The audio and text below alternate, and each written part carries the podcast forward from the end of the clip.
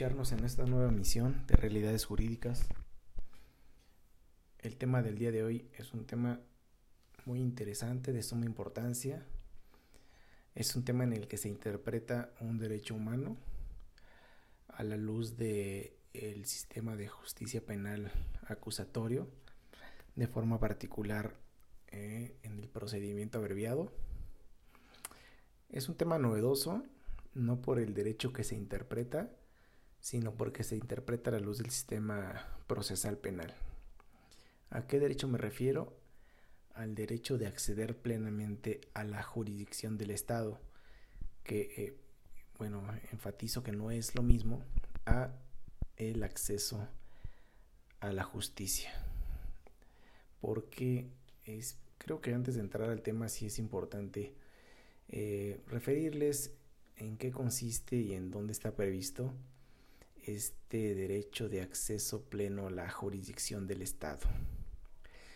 Bien, recordemos que este precisamente este derecho está contenido en el artículo segundo de la Constitución Política de los Estados Unidos Mexicanos. ¿Ok?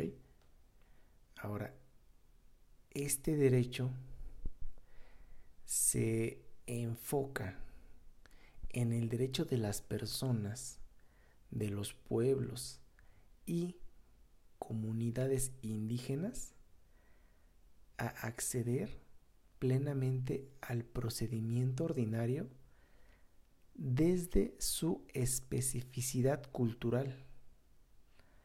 En esto, digamos, en términos generales, eh, se traduce este derecho de acceso pleno a la jurisdicción del Estado. Sin embargo, nunca se había interpretado a la luz del procedimiento abreviado ya en materia penal.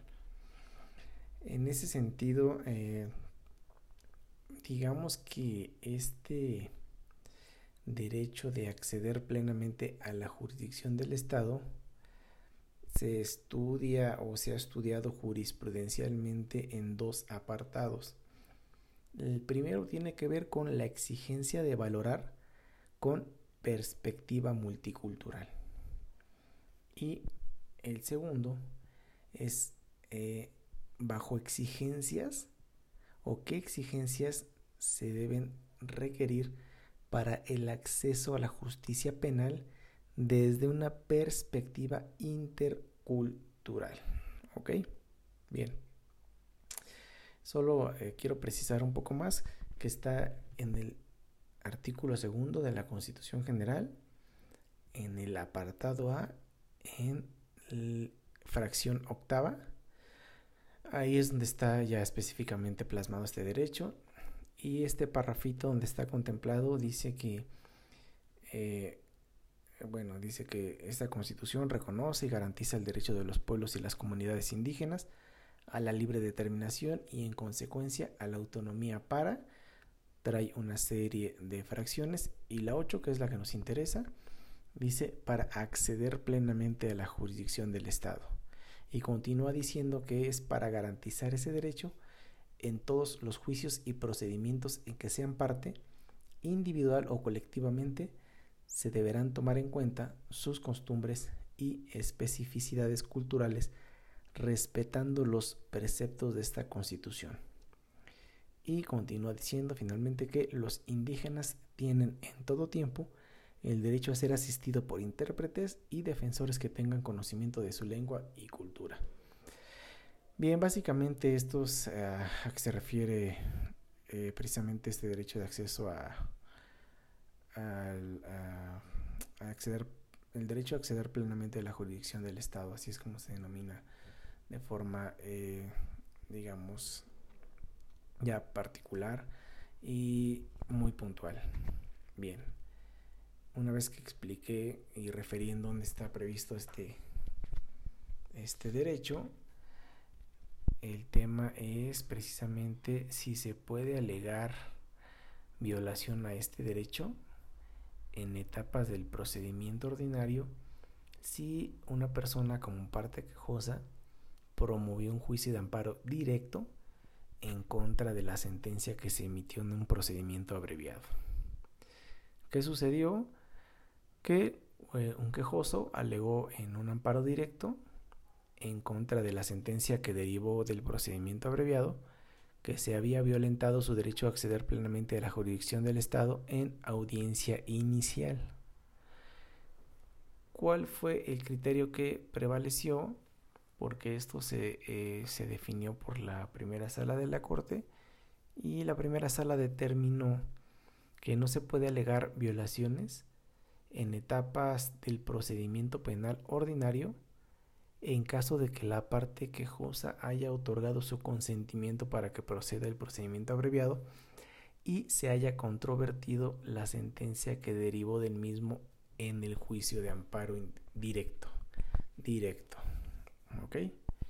¿Cómo justifica la primera sala este criterio? Es decir, ¿cómo razona que cuando se promueve un juicio de amparo directo contra sentencia emitida de un procedimiento abreviado, no puede alegarse eh, violación en etapas del procedimiento ordinario, precisamente bajo este derecho de acceder plenamente a la jurisdicción del Estado, y refiere que precisamente que en el juicio de amparo directo, derivado de, de un abreviado, eh, solo podrá ser objeto de cuestionamiento la violación al cumplimiento de los presupuestos jurídicos fundamentales para la procedencia de esa forma de terminación anticipada del proceso penal acusatorio, lo cual comprende el análisis de la congruencia, idoneidad, pertinencia y suficiencia de los medios de convicción invocados por el Ministerio Público en la acusación así como de ser el caso la imposición de penas que sean contrarias a la ley por ser, por ser perdón, distintas o mayores a las solicitadas por el representante social y aceptadas por el acusado, además de la fijación del monto de la reparación del daño.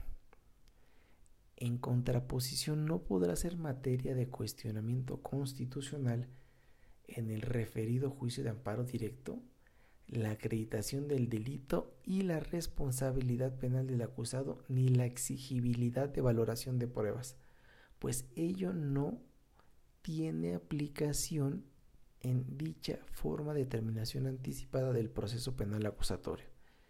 En este sentido, como en el procedimiento abreviado, no están a debate tanto la acreditación del delito como la responsabilidad del acusado en su comisión, derivado precisamente de su aceptación de ser juzgado con base en los medios de convicción que sustentan la acusación, dichos elementos no admiten contradicción en sede judicial precisamente porque son resultado del convenio asumido por las partes en un caso en que el acusado y su defensor concluyen que no tienen forma de revertir los elementos que sustentan la acusación.